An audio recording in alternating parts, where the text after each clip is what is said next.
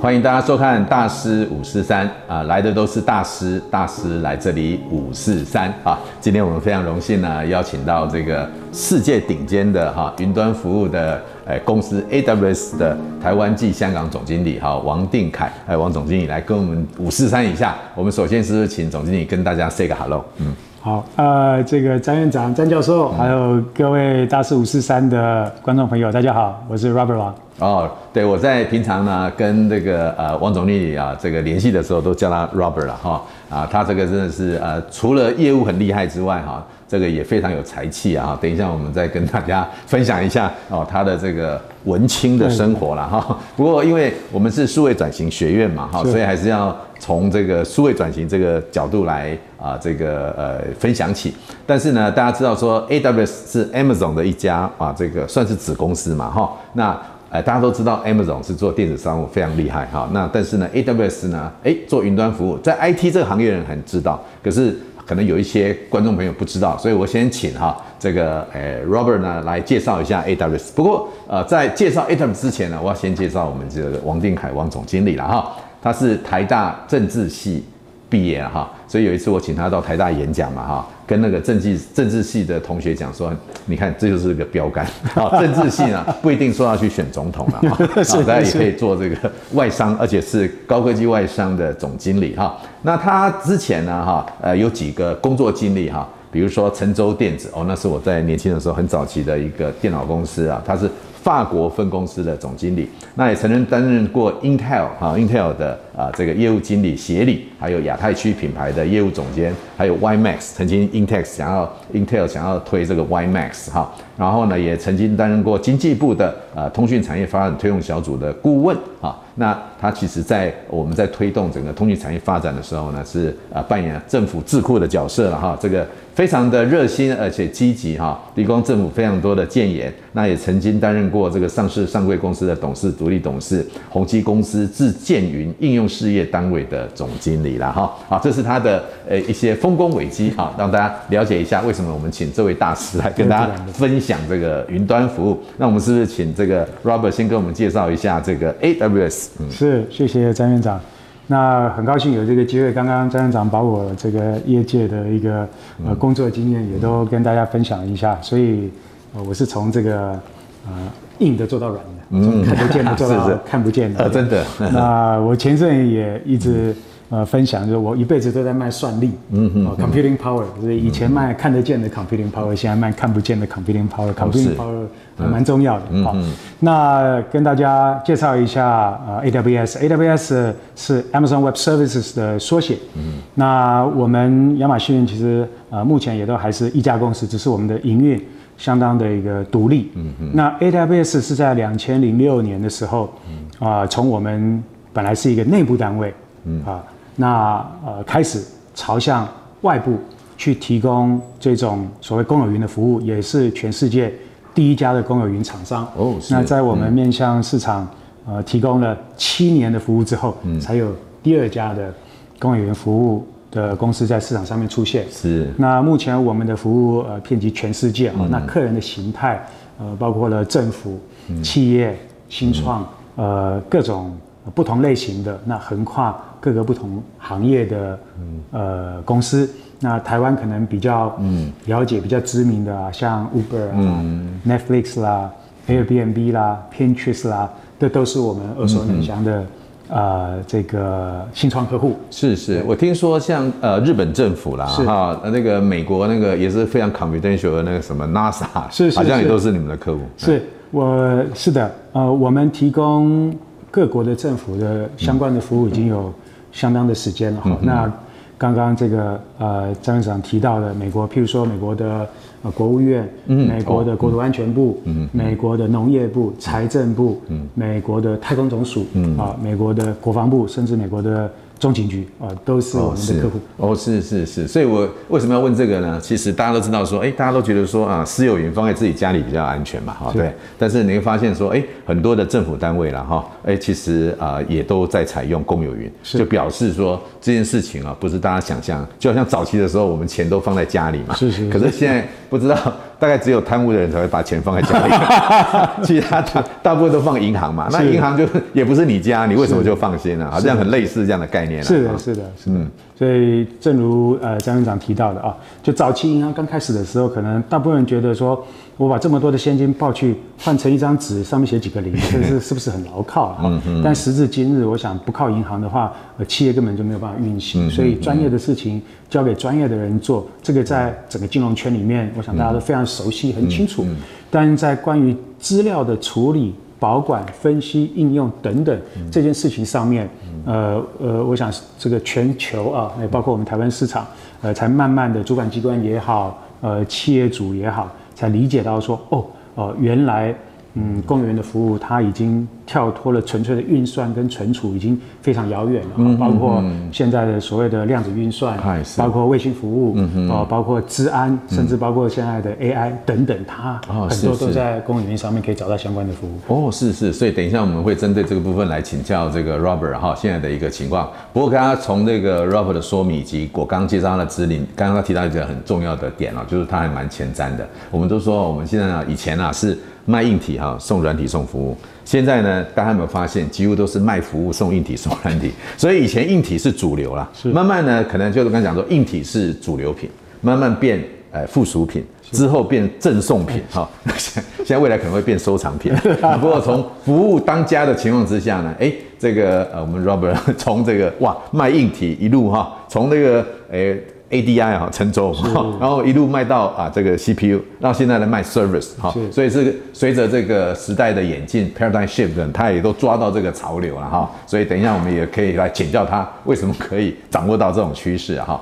所以我们回归到数位转型这件事情哈，就是是其实啊数位转型这几年因为疫情的关系，大家好像都加速了嘛哈，但是呢以目前这三年的状况，甚至说台湾产业发展状况，你觉得台湾产业现在数位转型的状况哈，你感觉了哈是是，诶进展如何？跟国外的比较，那你觉得还有哪些地方呢？诶是可以进一步的啊这个强化的？是的，呃谢谢院长，呃我个人的观察啊在。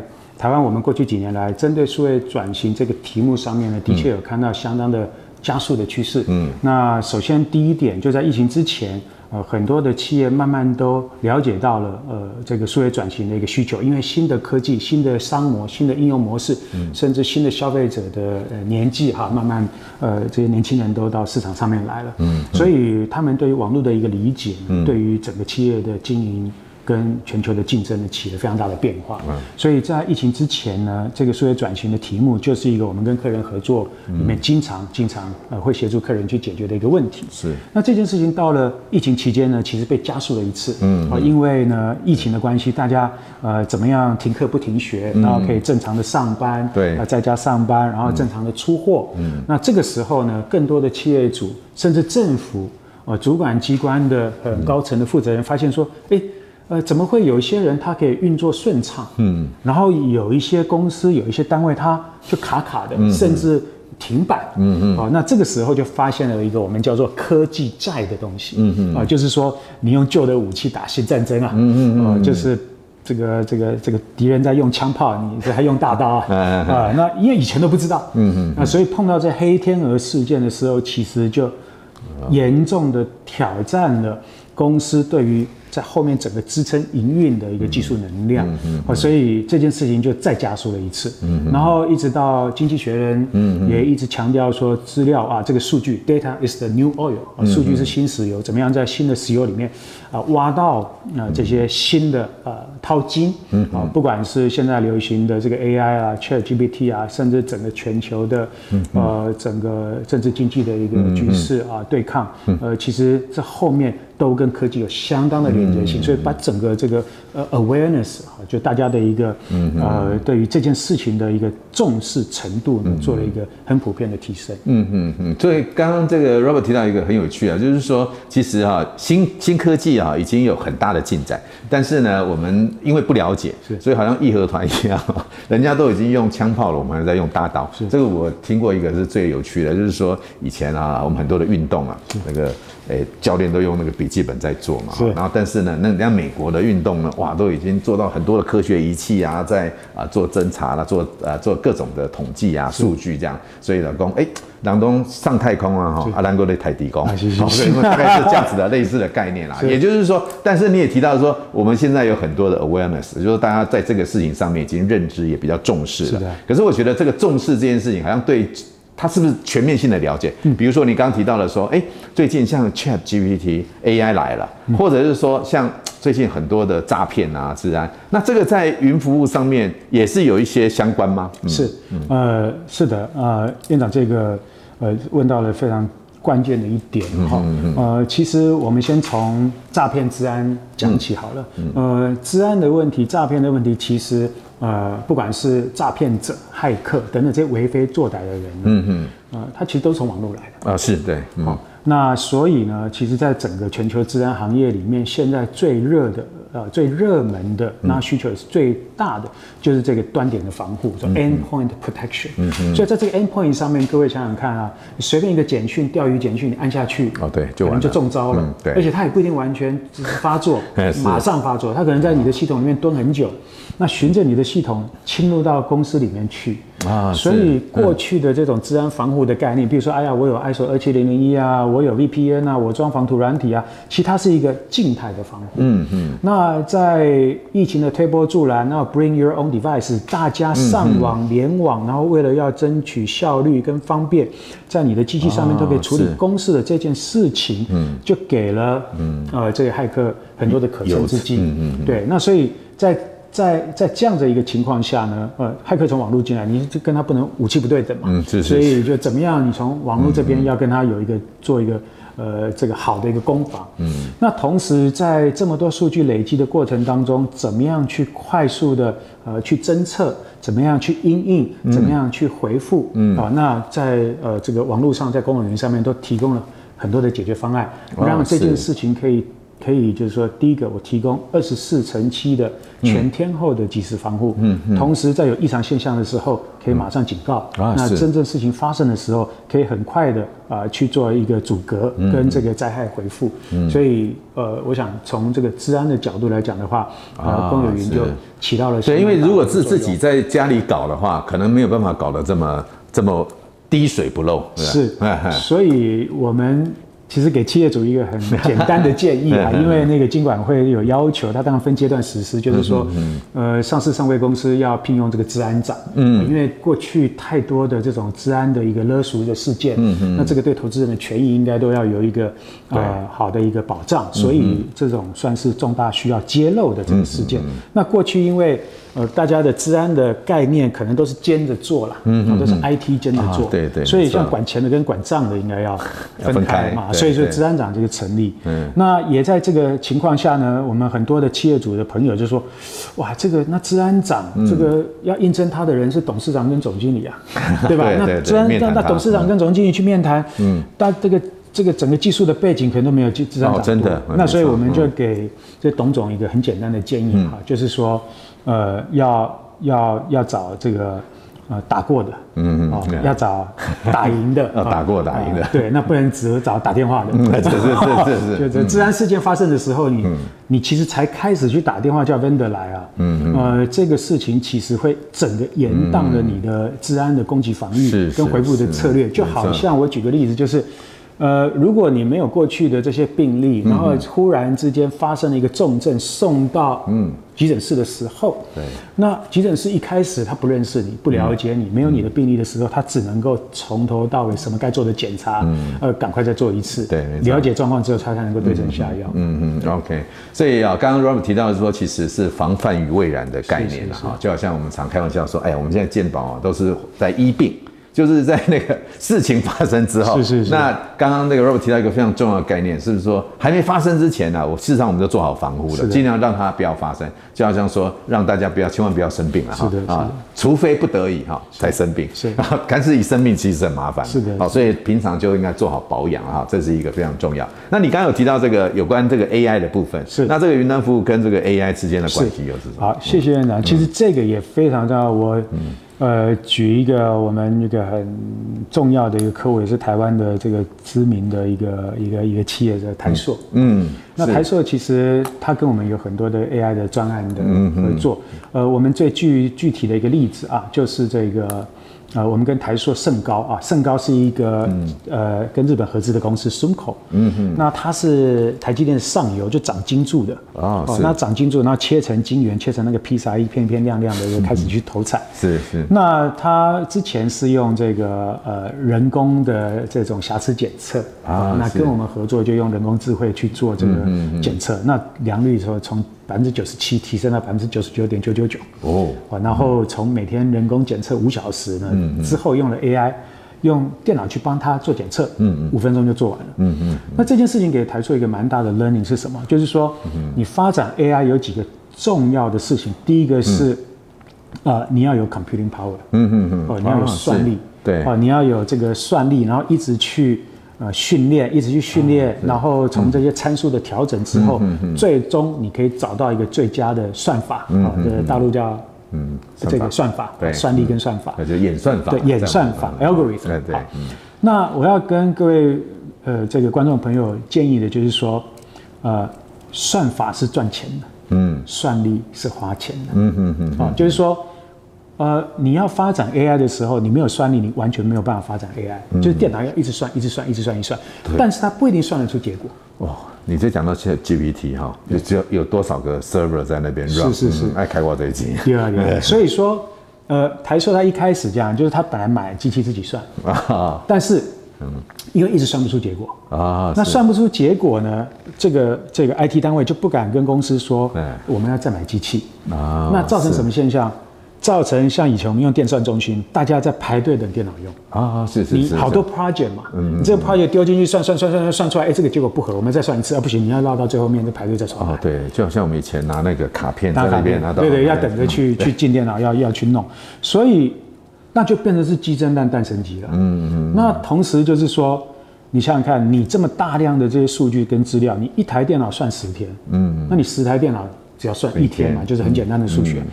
那不过就在这个情况下，如果你把很多的资源拿去买电脑，那你的电脑就可能第一个是你 idle 的情况很多，utilization 可能不够多，或者你的电脑得一直买。嗯嗯嗯嗯。那摩尔定律对不对？你一个十八个月后，人家就有 double 你的 speed 的电脑又出来了，所以你永远就在用旧电脑去算。是。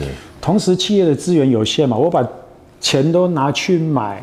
电脑的时候，我又有多少钱去可以投资人脑？那刚刚一开始我们讲的值钱的是演算法，对，没错，对吧？嗯，那算力只要花钱买就有，军备竞赛无底钱坑嘛。是，所以在这个情况下，后来台硕呢就跟我们呃做过了这种 AI 的案子之后呢，他就他就不买电脑啊，是，那反而是。嗯，像我们就是你要就 focus 在演算法，focus 在演算法，把钱投资在他的人脑上面，去解决他的问题。嗯，那电脑这种东西，哎，我上网我我买了就有了，我不需要买着固定资产在那边做资本摊提啊。对。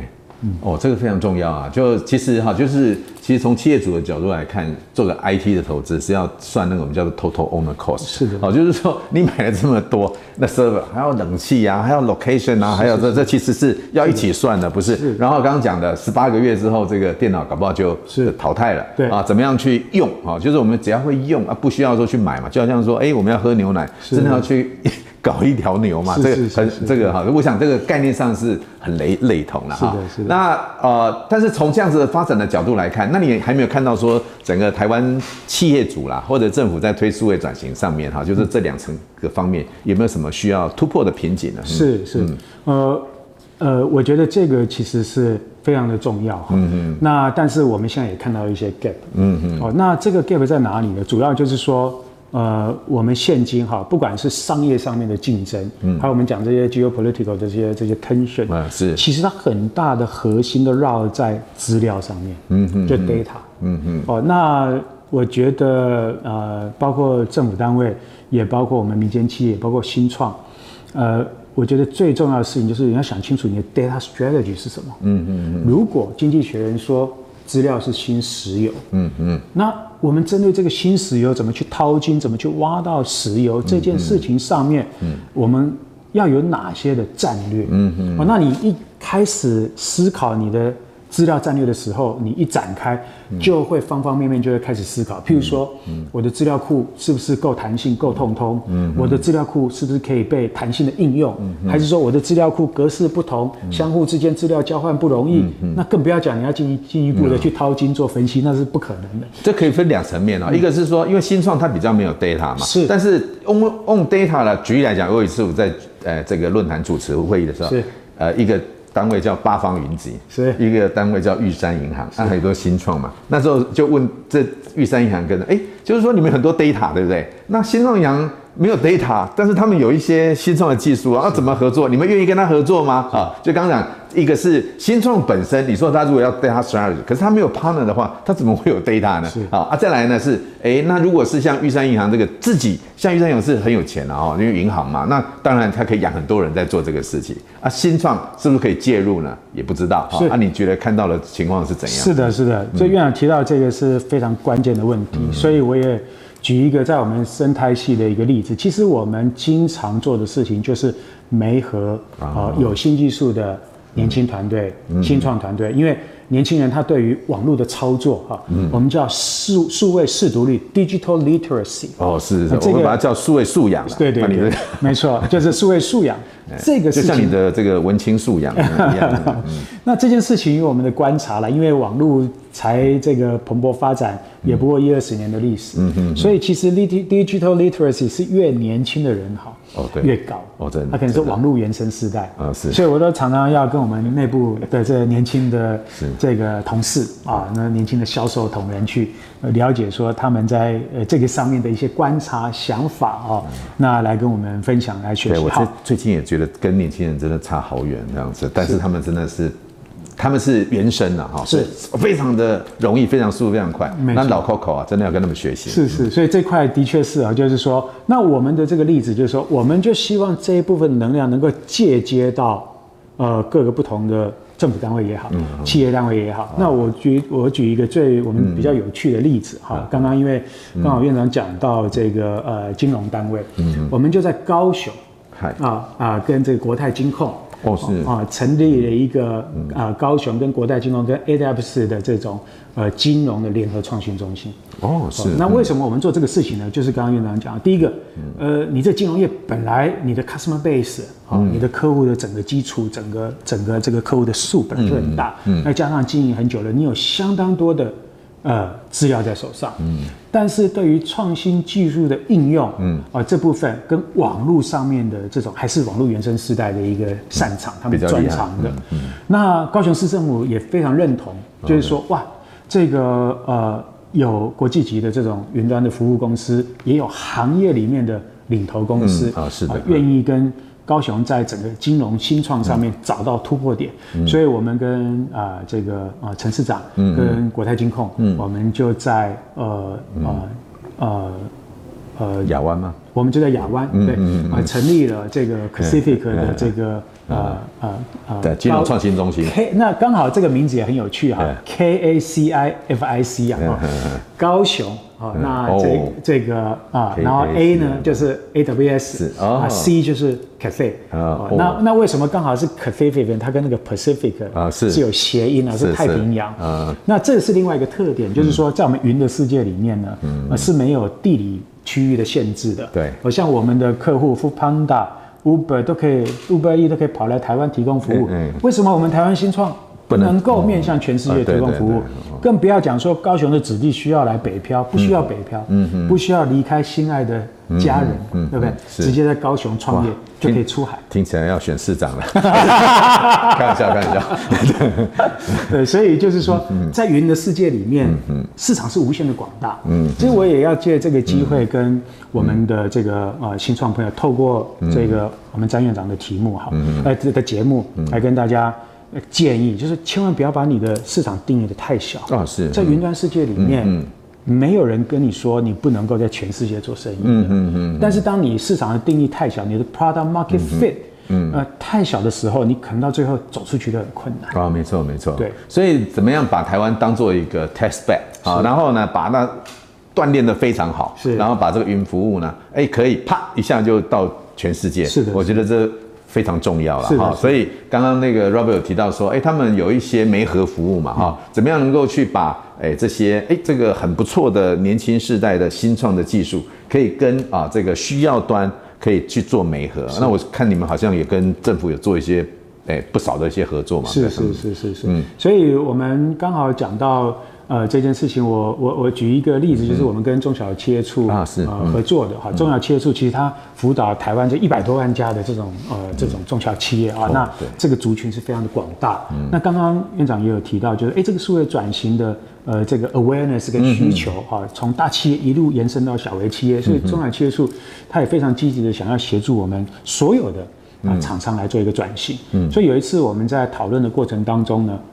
那我们就给中小企业出一些建议。原本他是希望说能够针对这种中小企业去做一个呃这个资讯化程度的一个分类。嗯，但是现在因为速度可能很快了，我就跟他们举举例，就是说，那如果卖瓦米刷、那臭豆腐的，就上了这个这个哦，Uber Eats 啊，Foodpanda，那那算是哪一类？嗯，那马上就跳到国际的平台了，所以整个出货啊、订订订购啊、送货就已经有一个第三方提供它很完整的服务了。嗯，好，所以。呃，与其去做分类呢，是不是让这个中小企业数可以去思考？就是说，一方面在需求端上面，我们有一百多万家的中小企业，嗯，但在供给端，嗯，其实我们有很多的台湾优秀的，嗯，新创，他们其实可以面向这个需求端的这些呃中小企业提供服务，嗯，等于。左手右手都是中小企业处，新创也是中小企业，对对。所以呢，呃，中小企业呃处呢，他们就也接受了这个建议，嗯，他们在供给端这边呢，就做了一个简单的这种呃 qualification 的 process，OK，让符合真正的创新应用的，能够解决这些中小企业问题的这样子的厂商啊，不管是新的，不管是旧的呢，就让它变成是呃呃这个具有。合格的供应商，然后建议这些中小企业呢，呃，向这些的供应商去取得服务。是是。那后来我们有很多的新创的朋友、新创的公司、新创的客户，呃，就在这里面呢，就有相当的一个业务进展。是。所以不但协助了台湾的中小企业转型，同时他们也在台湾的场域里面做了很好的落地。嗯。那透过政府的资源资源，呃，取得了他们可能第一桶金，那成为他未来呃。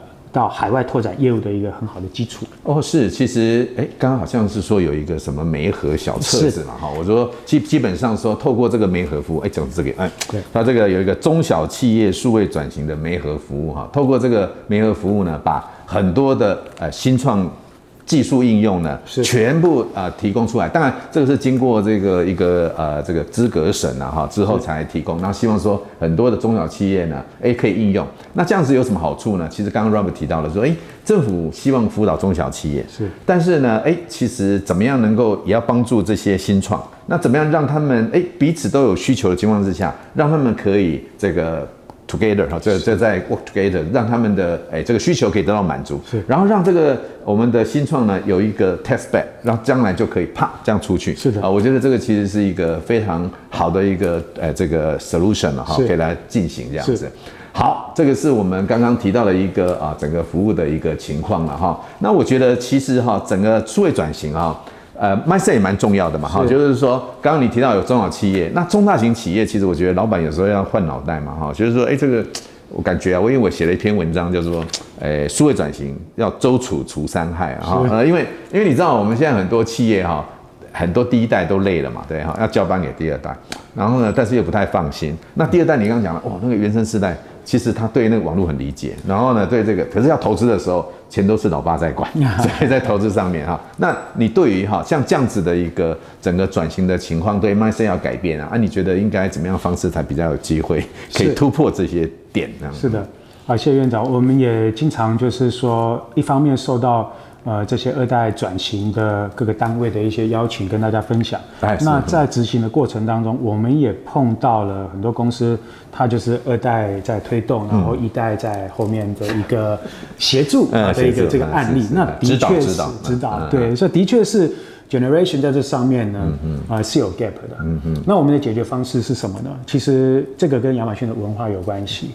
哦，就是说。以这个新经济来讲啊，哈，我们常常喜欢讲这个旧经济跟新经济。对。那为什么我们去做这样的区分呢？就是在旧经济里面呢，呃，经验非常的宝贵，关系非常的重要。所以老板啊、资深主管啊，他透过他的经验一直复制，一直复制。那以前的生态系也比较固定，对啊，我跟谁竞争打了几十年，他出什么招我都很了解。哦，这很重要。对，但是这个时代某种程度已经就过去了。那现在是一个新经济的时代。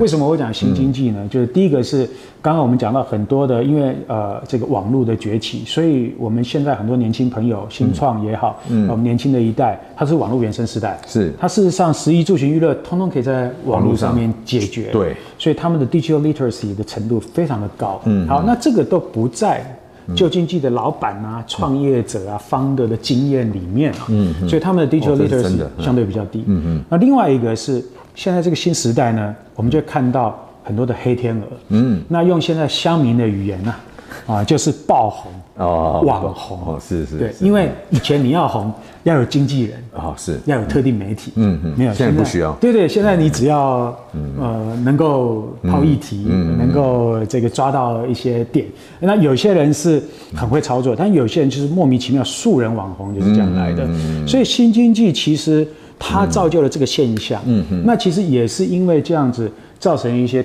挑战，嗯，就是说那我怎么样？想红的很多啊，嗯，但是怎么样会红？嗯嗯，长红，因为会红就会黑。啊，对对对，会上去就会下来，嗯，所以会红长红这件事情呢，嗯，都需要靠什么才会知道？经验当然有一些参考价值，嗯，但是黑天鹅也好，网络这种难测啊，这个民意如流水，消费者也好，选票也好，都是如流水的，都可以很快速的变化，嗯，所以在这个情况之下呢，有几个重要的概念，嗯，呃，就非常重要。第一个是。我们需要更快速的迭代，嗯嗯嗯，啊，因为你不知道明天会发发生什么，然后你不知道什么会红，嗯嗯，但是其实我们看不见的网络世界里面，通常都有一些呃。Aggregated 的一个一个 opinion，就是大家喜欢什么事情，嗯嗯，它可能本来就在那里，只是你没有数据去把它挖掘出来。另外一个是事件型的，忽然什么东西出来，得到大家广泛的重视，嗯嗯，而在这个事情上面，声量讨论，呃，跟重视的程度，最后促成了在实体世界上面一定程度的修改，甚至翻盘，嗯嗯，啊，这个都是新经济的现象。嗯，所以如何透过呃，更快速的迭代，嗯，呃，去把这个呃现在最大的公约数的需求去找出来，嗯，是需要靠什么呢？是需要靠实验出来的，嗯嗯嗯。所以现在这个时代，呃，像我们做产品的，以前对不对？点石成金啊，说这个会飞就会飞，说这个会红就会红，嗯嗯，就一切按照这个计划进行。那现在不行了，那取而代之的就是你要透过更快速的试错，嗯嗯，哦，然后把这个 MVP 做好，Minimum Viable Product 做好，是。那等到时机一来，呃，测这个在这个飞轮里面看到它开始有一点这个起色的时候，嗯，再赶快这个加柴火啊，让它飞得更大。是。那这个东西都需要什么呢？呃，低成本。高效率的试错方法。嗯，那以我们在新创圈跟我们的操作思维，我们从二零零六年开始，嗯，呃，全世界超过这个八九成的独角兽公司都是跟我们合作，我们观看到非常非常多这种现象。嗯嗯，怎么样子把这个轮子去给推动起来？是，它透过试错的。嗯，所以我们就非常鼓励大家去做试错这件事情。但是，嗯，刚刚刚好讲到二代转型嘛，一代跟二代。第一代最怕的就是我建立起来的基业，你把它搞砸了嘛，对不对？怎么我这好不辛苦几十年打下来，怎么可以让你这样乱搞？啊，所以我们的试错并不鼓励这种伤筋动骨的试错，嗯嗯，我们叫做双向门，英文是 two way doors。就是说，哎，你要去试试看这个，试试看那个，你才知道哪个会飞啊，哪个会红。嗯。但是你又不能够搞那个伤筋动骨、倾家荡产的。你走过去失败的时候，嗯，还可以走得回来的。这种试错。OK。所以，包括我们的云服务也是这样子。所以我们，嗯。我们的云服务就是一块一块的积木，嗯，透过堆积积木的方式，嗯，透过你的想象力、创造力去解决你想要解决的问题，嗯，同时看到它有起色的时候，嗯，像我们这种按需收费，你也不需要买一大堆伺服器，对，你不要全球去做什么部件，嗯嗯，那怎么得了？你光还没有生意的时候，你到处要是架机房，成本就很多，对，成本就很多了，嗯嗯，所以是这样子慢慢把费轮转起来。那基本上我们碰到很多的一代、二代，在这听到我们这样子一个精神跟方法，这是一个亚马逊。逊成功的一个本身的一个方法论啊。Okay, 那大家就非常愿意去做尝试了，了那就可以让尝试这件事情在组织里面动起来。嗯嗯，哇，这个其实非常重要哈。我觉得刚刚大家应该上了一堂课了哈，就是尤其是。旧经济转到新经济的时候，整个 message 如何调整哈？就是尤其快速迭代的这个变化跟环境啊，我们怎么样能够透过快速的试错，然后能够哎赶快去试验，但是又不能伤筋动骨，让自己原来的根基呢受到损伤了哈。我觉得这个其实是，所以我们刚刚提到嘛，说以前是。刚硬体是主流啊，现在服务是主流的情况之下，你应该有什么样的 mindset？哎，我觉得真的是非常重要。那他还有提到说，突然那个网红爆红，我就想到，因为我退休之后啊，这个很多的学生都说，哎，老师啊，你很适合当网红啊。我说不行，为什么？因为我很多的这个研究同仁告诉我，他说他们研究过网红，就网红要红，基本上要有两个特质。第一个呢，关键成功要素了哈。第一个。一定要有一张英俊与漂亮的脸，好，就像我们 Robert 这样子。第二种呢，就是要不要脸。那我说我这两个都没有，是，所以很难做这个事情啊。所以这是新经济。这个，嗯，我也跟。呃，院长分享一下，我本来也是这样以为。哦，是。但是呢，你知道，嗯，呃，我们亚马逊有收购了一家公司叫做 Twitch，嗯啊，Twitch，哦，它是一个年轻人非常喜欢的平台，在全球市占率也非常高的啊，呃，排在非常前面的。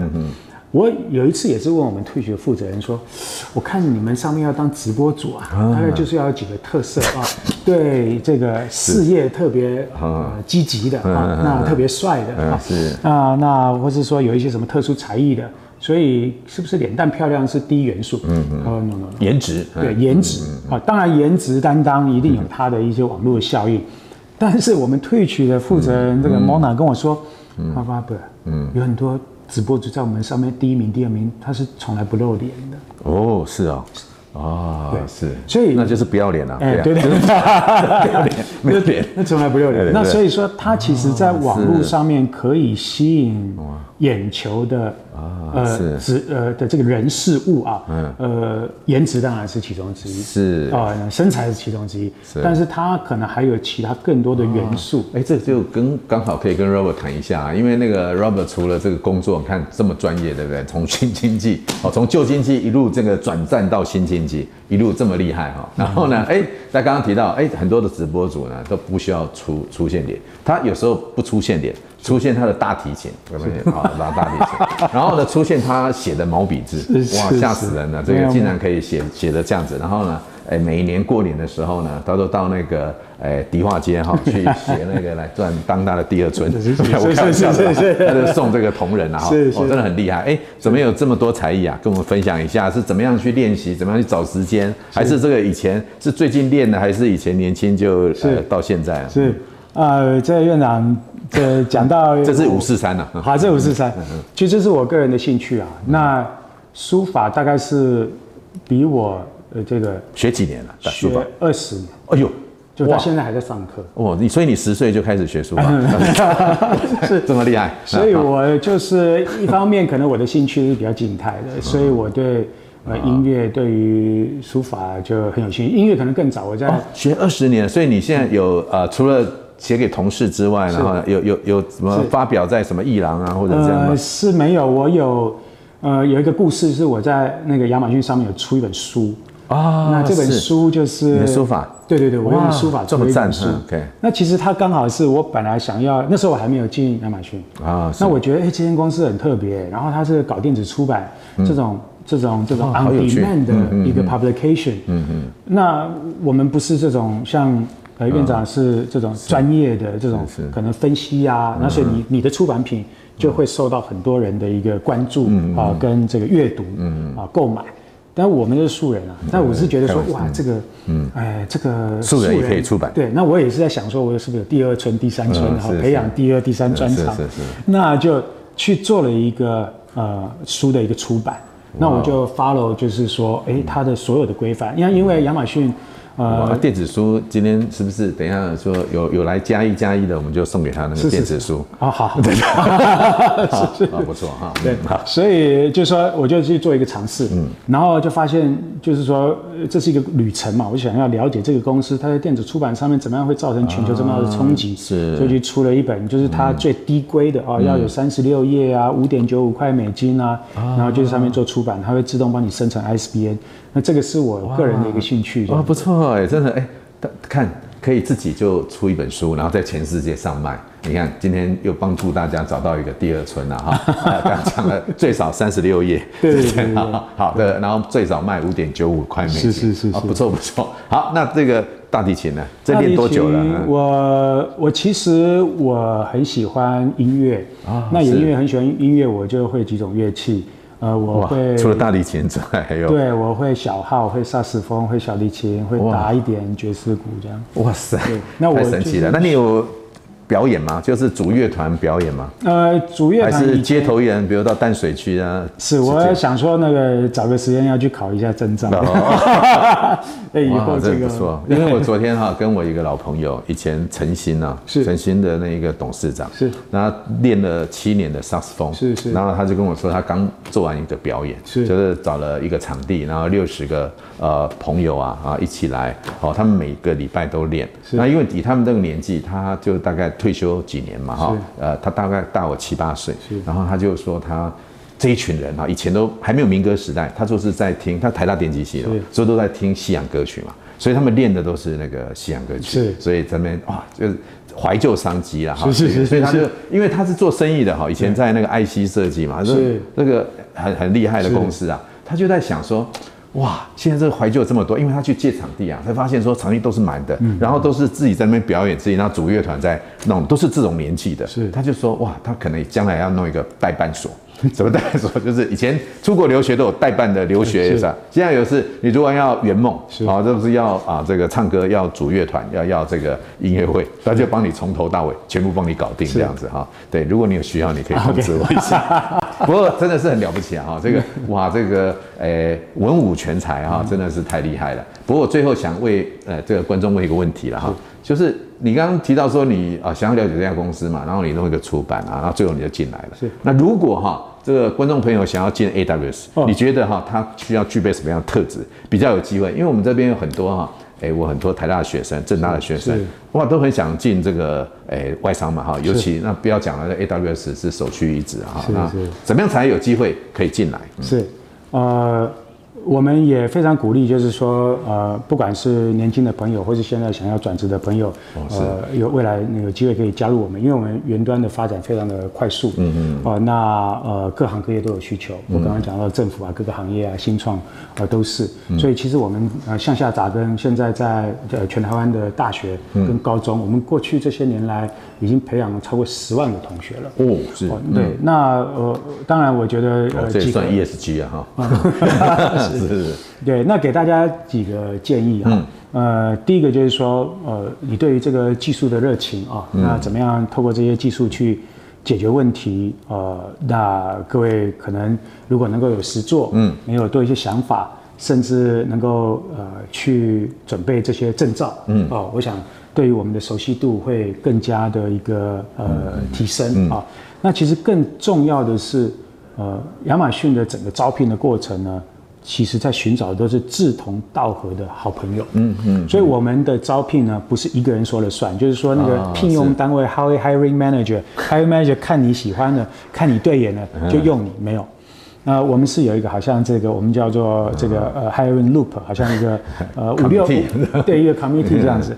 那每个人都会 interview 你。啊。那这个每个人都要 interview 你的时候呢，都都要大家都要有一个。呃，consensus 都要认同才可以。啊、嗯。哦，那这个认同里面呢，嗯、他呃在 interview 的过程当中呢，嗯、最后会问到很多在文化上面的一个、啊、呃元素，嗯、就是我们在寻找跟我们气味相投的朋友们。嗯嗯、哦，那那什么样叫气味相投呢？嗯、我想最简单的就是。我们有这个公司的这种领导力准则，嗯嗯，啊，那我们的领导力准则可能跟很多的公司都不太一样，每个公司可能都有它的领导力准则。嗯，那我们在文化上面有我们的领导力的准则，嗯，那就这个在领导力准则上面，呃，你有什么样的一些应用的场景跟你的故事可以跟我们的、嗯、跟我们分享？嗯嗯。那最后，如果我可以讲一个我个人最喜欢的题目的话，嗯、可以借这个机会跟大家分享。谢题一下。嗯。以往啊，我们的招聘，我在业界，在我在进亚马逊之前呢，呃，包括现在还是很多人的思维都是，我要把我最好的一面呈现出来。嗯嗯嗯。我要讲我。多厉害！我要讲我多成功，我要讲我做过多大的营业额，带过多大的团队，哦，那一路都是很成功的，高大上这样子。呃，但是在亚马逊，我们不特别重视，跟就是说，好像呃，觉得这件事情有特别重要。OK。那反过来，我非常喜欢听到你有多失败啊！是是，所以我们非常喜欢失败的例子。是啊，然后所以那个渣男也可以来应征。啊，对的，这个当然就是说，我们讲的失败呢。这个，因为我们的文化，我觉得这跟东方文化有很大的关系。有时候我们讲失败为成功之母，但我们的社会其实不太允许失败。哦，对对对，没错，不太允许失败。所以你刚刚讲试错嘛，哈，就是就是要快速试错，学到经验马上改。是，嗯，所以我特别尊重那种你可以有大失败的人。哦，譬如说，是哦，嗯，我我我之前我跟公司提了一个案，叫公司拿一百万美金出来给我做试错。嗯，哦，一个公司要拿一百万美金给你去试错。你该你要说服多少人？嗯嗯，那你这个说服的过程，想必要准备相当多的一个材料分析，到最后这么多人都关关，你过五关斩六将之后还失败，这个一百万美金的 lesson 啊，对，是买不到的。哦，对，没错没错。所以我们说，真的要养成一个文化，就是允许失败，然后呢，要从这个失败当中学到什么 lesson，这个其实是非常关键。所以我碰到很多嗯很优秀的学校，嗯。我的校友、学弟、学妹们，他从来没有失败过，讲不出他有什么失败，哦、那我就觉得比较无趣一点。哦，哦，对对对，那那允许我们这种长。常常失败的高年级实习生，我们我们我们所有的年纪跟性别都是一视同仁。